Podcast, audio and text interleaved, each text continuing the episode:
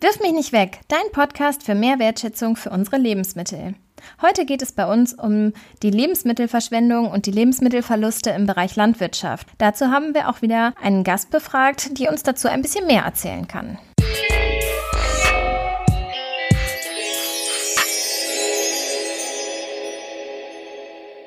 Hallo, schön, dass ihr heute wieder zuhört zu unserer zwölften Podcast-Folge, in der wir wieder nicht nur zu zweit sind, sondern auch noch die liebe Janice aus der Verteilbar dazu befragt haben. Dazu aber später mehr. Jetzt kommen wir erstmal zum Thema Landwirtschaft. Genau, weltweit wird ja ein Drittel aller Lebensmittel nicht gegessen, sondern geht verloren oder wird aktiv entsorgt. In Deutschland ist es ja vielleicht auch sogar noch ein bisschen mehr, man weiß es nicht genau. Und die Landwirtschaft ist natürlich ein wichtiger Teil davon. Ja, genau. Also das heißt auch, dass wir halt hier natürlich hingucken, wenn es um Lebensmittelverschwendung geht, ähm, welche Rolle die Landwirtschaft dabei spielt. Genau, Lebensmittelverschwendung oder Lebensmittelverluste, ne? Das ist genau. Ja, vielleicht erstmal zur Einordnung. Bei den Studien und Statistiken, die wir ja jetzt auch schon öfters mal angesprochen haben, ähm, wird ganz häufig von der Primärproduktion gesprochen und damit ist halt die Landwirtschaft gemeint. Hier fängt die Wertschöpfungskette unserer Lebensmittel nämlich an. Hier werden die meisten unserer Lebensmittel produziert. Genau. Ja, und bei den Statistiken stellt die Primärproduktion, je nachdem auf welche Statistik man sich halt bezieht, circa 12 Prozent dar. Genau. Und 12 Millionen Tonnen Verluste, davon gehen wir ja in Deutschland ungefähr aus und davon dann 12 Prozent, die in der Landwirtschaft anfallen. Ja. Dabei muss man auch sagen, dass in der Landwirtschaft zählt ja so ein Lebensmittel erst als Lebensmittel ähm, nach der Ernte oder nach der Schlachtung jetzt ein Tier beispielsweise oder nach dem Melken ist es erst ein Lebensmittel. Ja, und dann gilt es halt auch erst als Lebensmittelabfall ab dem Zeitpunkt, als es, wenn es als Lebensmittel gilt. Genau, also Dinge, die direkt zum Beispiel auf dem Feld liegen bleiben oder untergegraben werden, die gelten nicht direkt als Lebensmittelabfall. Die Gründe für die Lebensmittelverschwendung in der Landwirtschaft sind zum einen Dinge wie Schädlingsbefall oder Umwelteinflüsse, an denen man eigentlich nicht viel machen kann. Also beispielsweise so ein starker Regen oder ein Sturm oder so, da gehen, fallen viele Aprikosen vom Baum, die haben alle matschige Stellen oder was und müssen nachher aussortiert werden. Das kann schon mal passieren, da kann man so direkt an den Umwelteinflüssen erstmal nichts ändern. Ähm, aber es gibt auch weitere Punkte. Genau, an den Umwelteinflüssen kann man halt nichts ändern, aber dann, äh, daran, wie man danach mit den Lebensmitteln Lebensmitteln umgeht. Also ähm ja, bei den Mirabellen zum Beispiel können sie vergünstigt beispielsweise abgegeben werden, dass Marmeladen draus gekocht werden oder sowas, genau. ne, ehe sie dann wirklich direkt ja. aussortiert werden. Ja. Genau. Und es gibt halt auch andere Umwelteinflüsse, wie zum Beispiel starker Sonneneinfall bei Obst und Gemüse und dadurch ähm, können halt Obst und Gemüse sogar auch so einen Sonnenbrand bekommen. Und Echt? Ich kannte das tatsächlich gar nicht vorher, bis ich das irgendwann mal gesehen habe, weil man das halt im Supermarkt nicht sieht, weil die aussortiert werden. Aber also man kann das einfach rausschneiden. Das Wie sieht das dann aus? Auspellt sich das auch?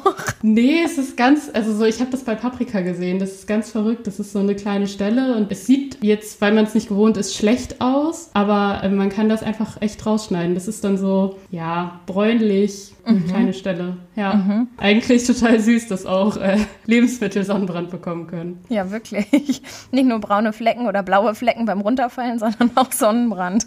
ja, genau. Ja, und das sind dann Umwelteinflüsse, an denen man zwar nichts ändern kann, aber man kann halt ändern, wie man mit den Lebensmitteln dann umgeht. Ja, das stimmt. Ja, andere Gründe beispielsweise sind ja auch eine falsche Lagerung beispielsweise oder Macken, die beim Sortieren entstehen oder ja, Lebensmittel, die einfach beim Transport verloren gehen. Verloren gehen heißt in dem Fall eher, ähm, wo, sage ich mal, die Kühlmöglichkeiten nicht ganz so gut sind. Da gehen Lebensmittel auch oft verloren beim Transport, weil sie dann halt durch ähm, vielleicht auch schlechte Straßenverhältnisse durchgerüttelt werden und nach nachher einfach nichts mehr sind, sozusagen kaputt gehen. Oder weil sie auch nicht richtig gekühlt wurden. Ja, aber was auch ein ganz großes Problem ist, ist halt die Entsorgung, weil die Lebensmittel nicht am Markt abgenommen werden. Also ja, zum Beispiel jetzt durch Corona, ne, da ähm, gab es ja auch im Frühjahr dann die Schließung der ganzen Gastronomien und ähm, da ist ja auch einfach eine Menge an Lebensmitteln ne, auf dem Trockenen geblieben. Also ich weiß, ganz viele Verarbeitungskartoffeln, weil nicht mehr so viele Pommes gegessen wurden oder so, sind in den Lagern liegen geblieben. Oder ähm, die Spargelbauern hatten ja auch so viel viel Angst um ihren Spargel. Der wurde dann ja nachher doch noch ganz gut von den Verbrauchern abgenommen. Aber da entstehen natürlich auf einmal riesige Planungsprobleme, weil die Sachen sozusagen alle schon produziert wurden. Ne? Ja, genau. Das ist jetzt natürlich ein außergewöhnlicher Fall, aber das zeigt halt mal, wie wichtig Planung da ist und ähm, welche Auswirkungen das hat, wenn Dinge dann vielleicht doch anders laufen als geplant. Und außerdem hat das natürlich auch äh, wirtschaftliche Einbußen ähm, zur Folge. Ja, wollte ich gerade sagen, ja. Natürlich muss man auch sagen, dass die Landwirtschaft einige Optionen hat, die komplette Verschwendung zu vermeiden. Beispielsweise wird auch ein Teil der Ernte einfach als Gründünger untergegraben, kommt dann dem Boden wieder zugute. Oder ähm, es geht auch ein Teil natürlich in Biogasanlagen, dass Energie entsteht. Oder wird halt auch als Futtermittel dann auf dem Hof genutzt. Ne? Also auch die Schweine brauchen keine Möhren, ja. die, die ähm, super perfekt aussehen. Also das kann man dann natürlich so auch noch weiter nutzen. Aber es bleibt natürlich trotzdem auch was übrig. Ja, genau. Ein anderer Fall, warum Lebensmittel nicht am Markt abgenommen werden, ähm, kann man eigentlich noch mehr beeinflussen. Und das sind nämlich die Normen, die der Handel stellt. Also die Landwirtschaft wird halt nur das los, was der Handel ja auch abnimmt. Ähm, und der hat ganz verschiedene und auch eigentlich ziemlich strenge Normen, ähm, wie ein Lebensmittel auszusehen haben soll. Zu kleine Äpfel werden manchmal aber sogar noch ähm, zur Weiterverarbeitung gegeben zu Apfelmus oder Saft, aber das wird halt nicht mit allen Lebensmitteln gemacht. Ja, beim Handel ist natürlich so, der freut sich, wenn beispielsweise der eine Kiste Äpfel hat und da immer dann, keine Ahnung, 100 Äpfel reinpassen. Ne? Und er weiß, okay, wenn ich eine Kiste Äpfel kaufe, dann sind da immer 100 Äpfel drin und ich kann die so weiterverkaufen.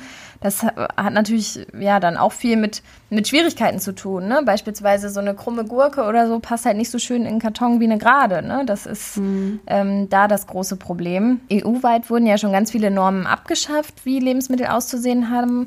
Aber ähm, im Handel gibt es halt trotzdem noch ganz viele. Ja, genau. Aber der Handel schiebt es halt immer gerne auf die Verbraucherinnen und Verbraucher. Also es ist natürlich so, dass sich das Bewusstsein erstmal bei allen ändern muss, dass man ähm, ja auch mal nach den in Anführungszeichen unperfekten ähm, Lebensmitteln greift. Ja, und dass man überhaupt auch weiß, dass das nicht schlecht ist, ne? Wie du eben gesagt genau. hast mit deinem Sonnenbrand. Ja, mit Sonnenbrand so, das ist, ja. Ähm, ja, man kennt es halt gar nicht und dann kommt es einem so fremd vor und dann kauft man es halt vielleicht auch nicht. Ne? Also das ja, genau. Ja, aber ich glaube, mit etwas Aufklärung würde das halt auch schon anders aussehen. Und ähm, ja, anderes Thema. Ja, genau, anderes Thema. Aber das zeigt halt so, dass es schon viel auch am Handel hängt. Ja, ja, dazu fällt mir noch eine Geschichte aus der Schule ein. Und zwar hatte ich Äpfel von unserer Sträubstwiese hier dabei und die sahen halt wirklich auch nicht so perfekt und schön aus, wie sie waren. Und dann hatte ich die dann so verteilt, damit die Kinder sich ihren Smoothie klein schnibbeln können. Und dann sagte ein Mädchen zu mir, ah, die Äpfel kommen vom Baum, oder? Und ich so, ja. Ja, habe ich gleich gesehen. Die kommen nicht aus dem Supermarkt. Also, ne, Ach, wie krass, krass ja. da die Entfremdung dann auch ist. Also, es hat mich wirklich, muss ich sagen, echt geschockt. Also, von daher, Boah, ja. Aufklärung und Bildungsarbeit ist da wirklich einfach Gold wert. Genau, es gibt zwar auch ähm, Hofläden oder ähnliche Aktionen, bei denen diese Lebensmittel, die dann halt nicht vom Handel abgenommen werden und bei, den, ähm, bei der Landwirtschaft bleiben, ähm, dass die da noch äh, verkauft werden können. Aber eigentlich würden die halt entsorgt werden, weil der Handel es so nicht abnimmt. Es gibt auch eine Doku, die heißt Essen im Eimer. Die ist zwar schon ein bisschen älter, aber ähm, ja, da geht es in einem Ausschnitt darum, dass bei einem Landwirt, der ähm, Kartoffeln anbaut, 40 bis 50 Prozent der Kartoffeln auf dem Feld liegen bleiben. Ja, weil diese eben nicht den Ansprüchen des Handels entsprechen. Und Wahnsinn, auf dem oder fast die Hälfte ja, total. der Ernte. Ja, und auf dem Feld bleiben dann halt, liegen dann natürlich super viele Kartoffeln und da gehen dann Privatpersonen noch auf das Feld und ernten selber Kartoffeln und ähm, er wird dann halt dazu auch befragt und er sagt, äh, dass er froh darüber ist, weil sie ihn von der ethischen Problematik befreien, wie er gesagt hat. Ja, ja wenn man dann hier schaut, bei uns im Umweltzentrum ernten die Kinder ja auch Kartoffeln, ne? wie wertvoll dann auf einmal so eine kleine Mini-Baby-Kartoffel mm. ist und die Kinder, die am liebsten alle mit nach Hause nehmen wollen, ja, man muss denen einfach einfach mal wieder zeigen, auch dass so auch eine Kartoffel aussehen kann. Ne? Zum Beispiel dieses ja. Jahr hatten wir ja echt eine schlechte Kartoffelernte. Da war unter einer Kartoffel fast ja nur so ein paar drunter und dann auch noch sehr klein. Und da schätzt man dann auf einmal doch sehr diese kleinen Mini-Kartoffeln auch. Zu diesem Thema haben wir auch einen Gast eingeladen bzw. befragt. Janice. Ähm, sie ist die Gründerin der Verteilbar in Münster. Dazu musst du aber jetzt, glaube ich, mal ein bisschen mehr erzählen, Caro. Du kennst die ja einfach besser.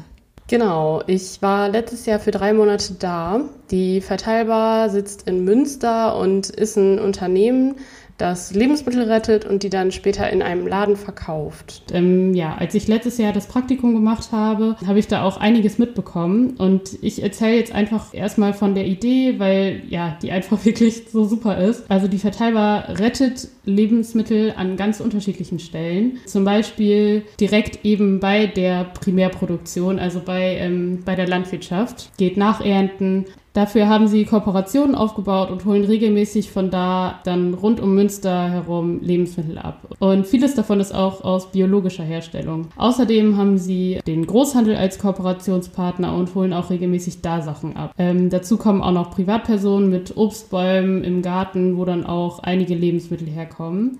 Und zum Beispiel holen sie nämlich nicht Sachen aus dem Supermarkt, weil dann würden sie halt auch eine Konkurrenz zur, zum Beispiel zum Foodsharing oder sowas irgendwie darstellen. Und das wollen sie halt eben nicht. Oder beim Großhandel holen sie die Lebensmittel ab, nachdem zum Beispiel die Tafel da war, um nämlich eben nicht Konkurrenz für die Tafel darzustellen. Und sie holen halt das ab, was dann von der Tafel nicht abgeholt wird. Also da ist wirklich alles ziemlich äh, durchdacht, wie die das machen, ähm, dass es halt alles fair bleibt. Ach cool. Und du hast ja auch mal gesagt, das Preiskonzept ist so besonders. Ja, genau. Das ist auch mega cool. Und zwar zahlt man da, was es einem wert ist. Also und das Konzept hat irgendwie so viele Vorteile. Ähm, also zum einen halt, ja, genau das, was wir halt immer wieder sagen, dass es wichtig ist, die Wertschätzung von Lebensmitteln wiederzubekommen. Also ja, man muss wieder drüber nachdenken, so was ist mir dieser Apfel denn jetzt wert? Also ähm, im Supermarkt zahlt man halt, ja, was er kostet und ist so preisfixiert, ohne, ja, dass man die Lebensmittel dahinter sieht. Also so wie zum Beispiel das Kind, was du gerade schon erwähnt hast, so, ne? Das ist halt, das Lebensmittel kommt aus dem Supermarkt, so nicht vom Baum und ja. Ja, ja da kauft man dann vielleicht auch mal das, was im Angebot ist und nicht unbedingt das, was jetzt genau. das Lebensmittel wert ist, ne?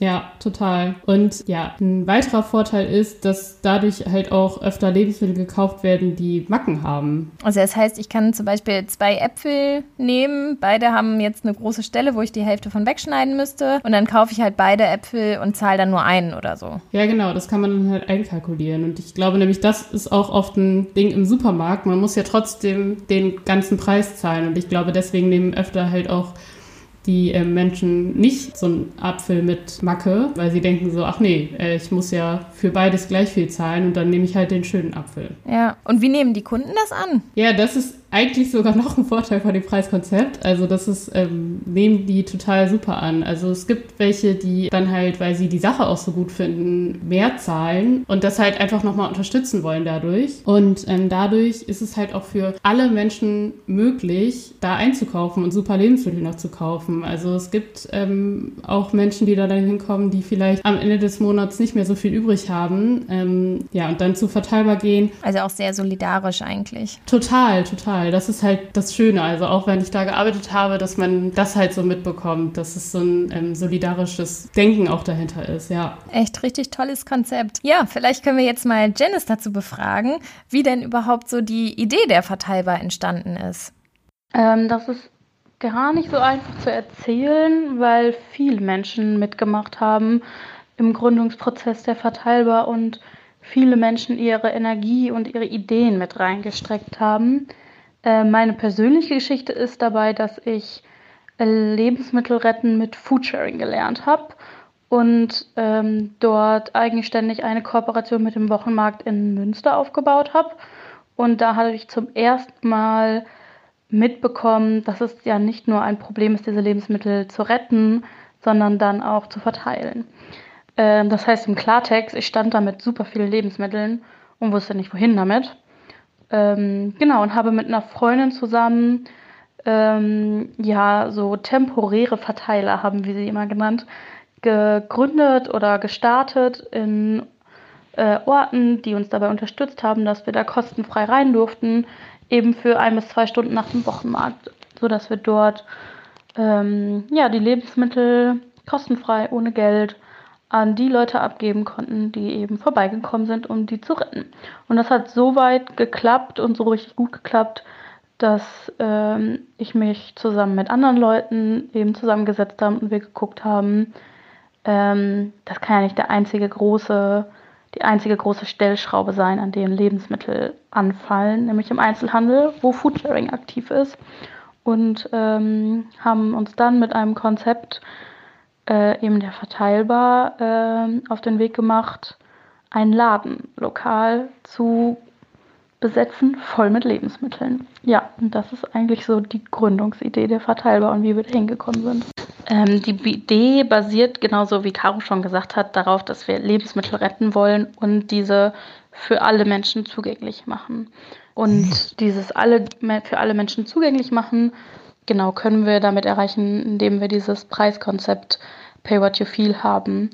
Und die ähm, geretteten Lebensmittel werden bei uns im Ladenlokal verkauft und haben unterschiedliche Ausmaße. Da fängt es eben an von frischen Lebensmitteln wie Obst und Gemüse, die aus unterschiedlichen Gründen aussortiert werden, weil es einfach zu viel war, weil sie schon zu reif waren, weil sie zu unreif waren. Wir kriegen Produkte, deren MHD, also das Mindesthaltbarkeitsdatum, abgelaufen ist. Also zum Beispiel ganz neue Produkte auf dem Markt, die es nicht geschafft haben. Zum Beispiel eine Erbsenmilch haben wir gerade da. Wir haben super viele Konservendosen, sechs Paletten. Das MHD ist da nicht ganz so wichtig. Ähm, super viele Getränke, deren MHD abgelaufen ist. Und eben auch Kühlprodukte, wo das MHD abgelaufen ist, wo wir natürlich ein Auge mehr drauf haben müssen und ab und zu mal selber probieren. Eigentlich schmeckt es aber immer ziemlich gut.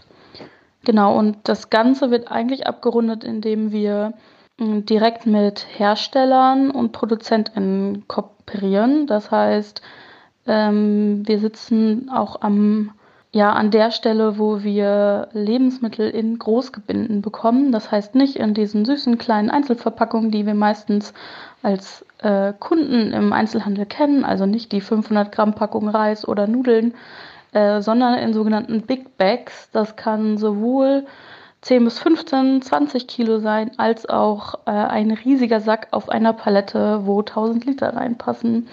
Und das kann dann auch mal ein Schoko Crunchy Müsli sein oder Cornflakes. Das mögen wir natürlich besonders gerne. Habt ihr denn Schwierigkeiten, die Lebensmittel dann nachher auch loszuwerden? Ähm, das Konzept wird abgerundet, indem wir nicht nur die Lebensmittel im Laden verkaufen, ähm, sondern äh, auch eine Möglichkeit haben, diese Lebensmittel haltbar zu machen. Das machen wir in der Manufaktur. Da haben wir gerade eine neue Praktikantin Theresa, die den Zweig ganz neu aufbaut und neu entwickelt und gerade ein Team aufbaut dazu. Genau, da sorgen wir dafür, dass die Lebensmittel, die dann doch in der Tonne landen würden bei uns, weil wir es nicht geschafft haben, sie im Laden eins zu eins unter die Kunden zu bringen, eben haltbar machen. Ähm, genau, gerade jetzt waren wir letzte Woche unterwegs und haben eine Palette gelbe Paprika abgeholt, die schon zu schrumpelig oder ein bisschen zu weich waren. Genau. Ich bin gespannt, was Theresa daraus zaubert. Das wird bestimmt was sehr Leckeres.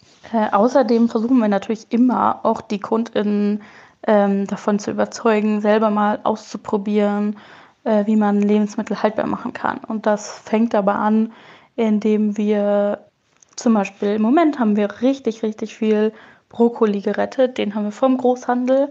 Der ist da leider schon einen Ticken zu gelb angekommen, was dem Geschmack aber überhaupt nichts abnimmt. Ähm, ist halt die Blüte, die ein bisschen früher anfängt. Und da schauen wir, ähm, dass wir Kunden darauf hinweisen, dass sie den auch ohne Probleme einfrieren können. Da ist gar kein großes Wissen zu nötig, diesen Brokkoli haltbar zu machen. Und das fällt dann schon gehörig ins Gewicht, wenn viele Kunden anstatt einen Brokkoli, vielleicht sogar zwei oder drei mitnehmen, um den bei sich zu Hause privat haltbar zu machen. Eine weitere interessante Frage ist ja, die auch jetzt zum Thema Landwirtschaft passt, welche Erfahrungen Janice mit den Kooperationspartnern denn so gemacht hat. Wie finden die das, dass äh, die Lebensmittel auch von ihnen abgeholt werden und dann ja verkauft werden? Ja, und auch was bleibt so auf dem Feld liegen, ne? Ach, äh, unsere Kooperationspartner lassen sich schwer über einen Kamm scheren. Ähm, genau, wie Caro schon gesagt hat, haben wir echt viele Bereiche, von denen wir ähm, Lebensmittel bekommen, die eben den Weg zum ersten Markt nicht schaffen. Ja, meistens ist die Kommunikation mit ähm, den landwirtschaftlichen Kooperationspartnern äh, sehr viel einfacher. Da sind wir häufig auch per Du. Ich habe das Gefühl, all diese Menschen, die eben in diesem Bereich, in diesem produzierenden Bereich noch unterwegs sind, kennen eben diese ganze Mühe, die dahinter steckt, bis endlich die Möhre so weit ist, aus dem Boden gezogen zu werden und zum Verkauf angeboten zu werden. Und wenn sie dann krumm ist oder dreibeinig, habe ich das Gefühl, dass eben diese Menschen im landwirtschaftlichen Bereich noch viel mehr da eine Connection, also eine Verbindung zu haben und sich noch mal viel mehr darüber aufregen können. Und häufig, wenn wir sie darauf ansprechen, eben eine gemeinsame Kooperation aufbauen, ähm, schneller, da schneller ins Gespräch kommen, um einen gemeinsamen Nenner zu finden. Ähm, in der Landwirtschaft ist es ganz unterschiedlich, ähm, weswegen wir gerufen werden. Wir haben Kooperationspartner, Partner, bei denen wir regelmäßig in der Sommersaison, die endet jetzt leider gerade, ähm, regelmäßig, also einmal die Woche aufschlagen und dann, genau, meistens sind ein paar Kisten da, äh, wo die Packarbeiten, bei den Packarbeiten Lebensmittel aussortiert sind. Ähm, der größte Teil findet tatsächlich aber auf dem Acker statt oder im Gewächshaus. Äh, das heißt, wir äh, werden zu den Feldern geführt oder uns wird gezeigt, wo wir hingehen können, wo heute oder gestern schon geerntet wurde und dann stapfen wir los und ernten Brokkoli und Blumenkohl nach. Wir sammeln die Möhren ein, die noch auf dem Acker liegen, weil sie krumm oder dreibeinig sind. Wir ernten Frühlingszwiebeln nach, weil sie zu viele waren. Wir gehen ins Gewächshaus und ähm, ernten die noch unreifen Snackpaprikas, weil am nächsten Tag das ganze Haus eingerissen wird, weil die nächste Frucht eingepflanzt wird. Ähm, genau, das ist ganz, ganz unterschiedlich. Und auf der anderen Seite haben wir Kooperationspartner, die ähm, eben eine eigenständige ähm, Kooperation mit anderen Organisationen, wie zum Beispiel der Tafel hat, wo eben aussortiertes wie ähm, Lebensmittel, die schon geerntet sind, hinkommen und wir äh, werden dann angerufen, wenn bereits auf dem Acker zu viel steht.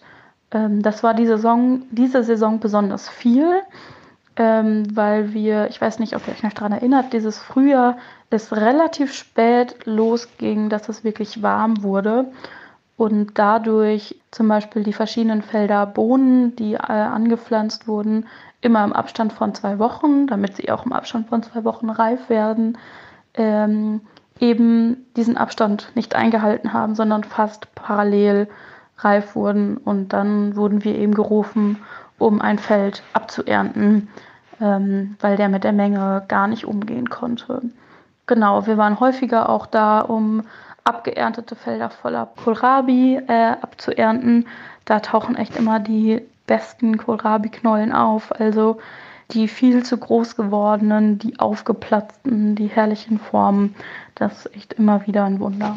Genau, und bei Kooperationspartnern außerhalb der Landwirtschaft ist deutlich mehr Arbeit dahinter, um ja, ähm, ein gemeinsames Gespräch zu finden, um Kooperationspartner ähm, ja irgendwie von der Dringlichkeit zu überzeugen, sich eben mit diesem Problem der Lebensmittelverschwendung auseinanderzusetzen. Ähm, und das ist häufig gar nicht äh, geschuldet, dass es nicht gesehen wird, sondern dass es halt einfach ein Prozess ist, der ähm, ja, sich eingeschweißt hat über die letzten Jahre und es ist schwierig, da einen Fuß in ein Getriebe reinzubekommen, was eben läuft. Ähm, das heißt, wir sind da ganz viel angewiesen auf Weiterempfehlungen von bereits bestehenden Kooperationspartnern. Ähm, genau, bisher machen wir aber unser Ding ganz gut, finde ich. Und äh, unsere Palette wird immer bunter und bunter. Gibt es noch was dazu zu erzählen? Na klar, es gibt immer noch mehr zu erzählen. Ähm, das, was ich am wichtigsten finde, ist das Team. Das muss immer noch erwähnt werden. Ähm, genauso wie Caro Teil des Teams, der verteilbar war und ja eigentlich sogar noch ist, weil sie die Message weiter verbreitet, ähm, haben wir aktuell drei PraktikantInnen, die ein Praktikum in der Verteilbar machen.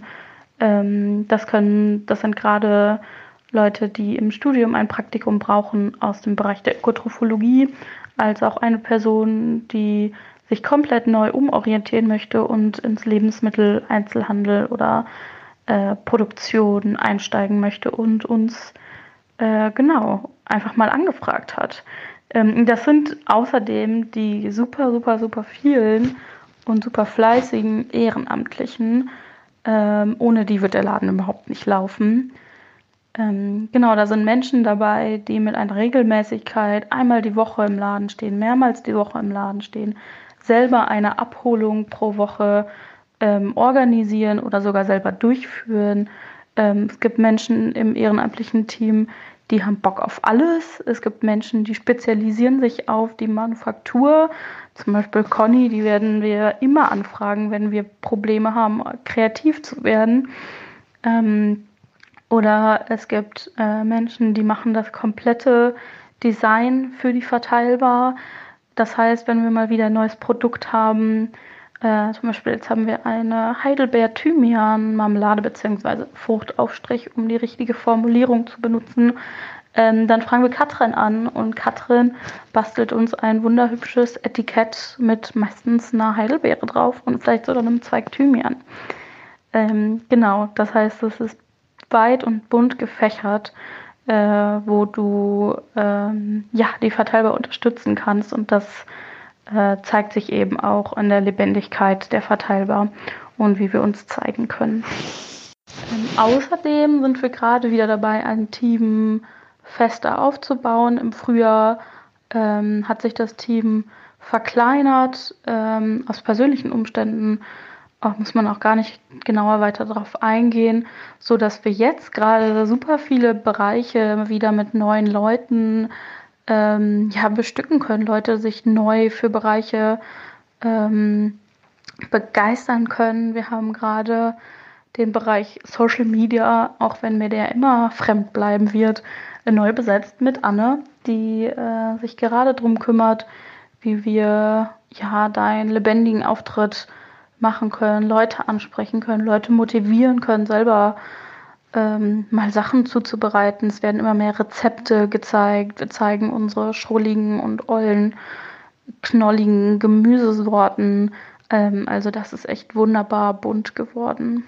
Ja, vielen lieben Dank äh, und ganz, ganz liebe Grüße an dieser Stelle an Janice. Ja, wirklich mega gut, dass es solche Organisationen gibt. Da gibt es ja auch in anderen Städten noch ähnliche Konzepte und es ist wirklich einfach eine super Möglichkeit, auch die Lebensmittelverschwendung bzw. die Verluste in der Landwirtschaft dann dadurch auch zu reduzieren. Total. Also wenn ihr mal in Münster seid, äh, schaut da vorbei. Ist wirklich äh, sehr, sehr toll da. Ja, eine weitere Möglichkeit, jetzt kommen wir schon zum nächsten, ist das Konzept der solidarischen Landwirtschaft. Da haben wir jetzt im Sommer auch eine Exkursion gemacht hier in der Nähe zu einem Hof, die auch danach arbeiten. Und das ist wirklich ein ganz tolles Prinzip. Also die Idee so einer Solavi, ähm, das ist die Abkürzung, ist eigentlich so, dass ähm, sich hier so eine Gruppe von verschiedenen Verbrauchern und Verbraucherinnen zusammenschließt und dass sie ja einen Betrieb sozusagen unterstützen, indem sie ne, ihren Ernteanteil quasi im Jahr im Voraus sozusagen bezahlen. Der Landwirt hat eine gewisse Planungssicherheit und dann versorgt dieser Landwirt wieder die Mitglieder seiner Solavi mit verschiedenen Kisten an Lebensmitteln, sodass sich jeder dann ja damit ausstatten kann. Genau, das ähm, funktioniert ganz nach dem Motto,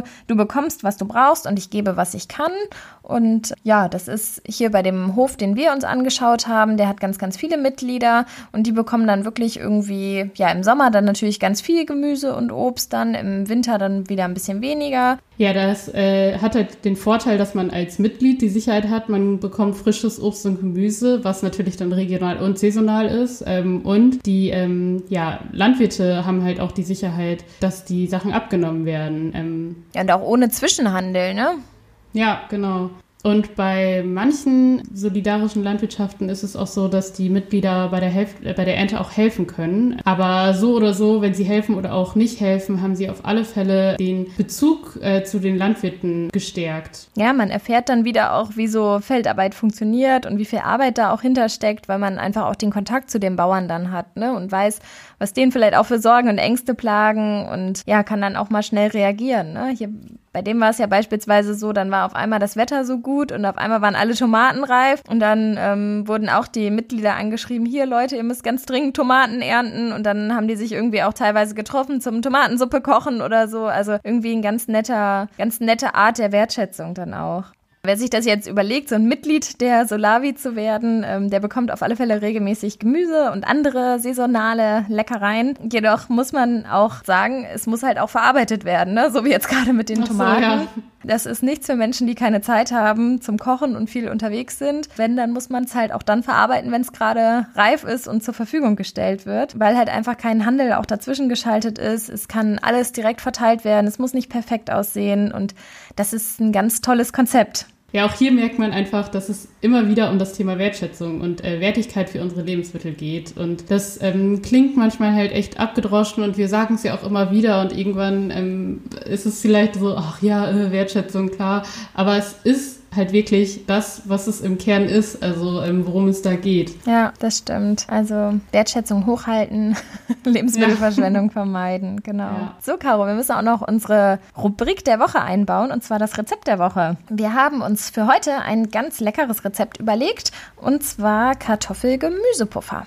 Genau, hier kann einfach äh, verschiedenes Gemüse, zum Beispiel Kürbis, Karotten, Pastinaken oder auch Zucchini, ähm, klein gerieben werden. Und ja, ein Teil Gemüse und ein Teil Kartoffel. Genau, und die andere Hälfte Kartoffeln dann auch reiben, mit äh, Salz und Pfeffer und Kräutern mischen und dann einen Esslöffel Mehl dazugeben, bis äh, ja eine Bindung erreicht wird. Und äh, wenn man mag, kann man halt auch ein Ei dazugeben und den Teig kann man dann zu Bratlingen formen und vorsichtig in Fett ausbacken. Genau. Also je nachdem, ob man es jetzt vegan mag oder nicht, ne, reicht es auch genau. einfach ein bisschen vorsichtig immer mehr Mehl dazu zu geben. Da können wir jetzt keine genaue Angabe machen, wie viel das ist, weil das einfach auf das Gemüse ankommt, was ihr verwendet. Aber wir stellen euch auch ein Rezept, so wie wir es gemacht haben, ähm, bei Instagram rein oder auch auf unsere Internetseite www www.wirfmichnichtweg.de. Alles, mit, Bindestrich. Bindestrich. Genau, da findet ihr dann die Rezepte zum Nachkochen. Verlinkt uns auch gerne. Und ja, was uns noch übrig bleibt zu sagen, schaut auf jeden Fall mal bei der Verteilbar vorbei, wenn ihr in Münster seid. Schaut auch auf dem Instagram-Account von der Verteilbar. Da gibt es auch immer wieder einiges zu sehen.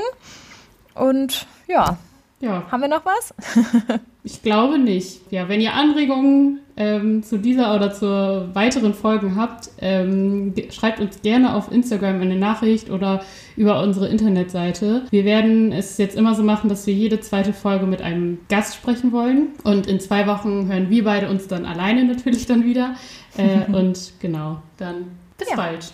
Bis bald. Tschüss.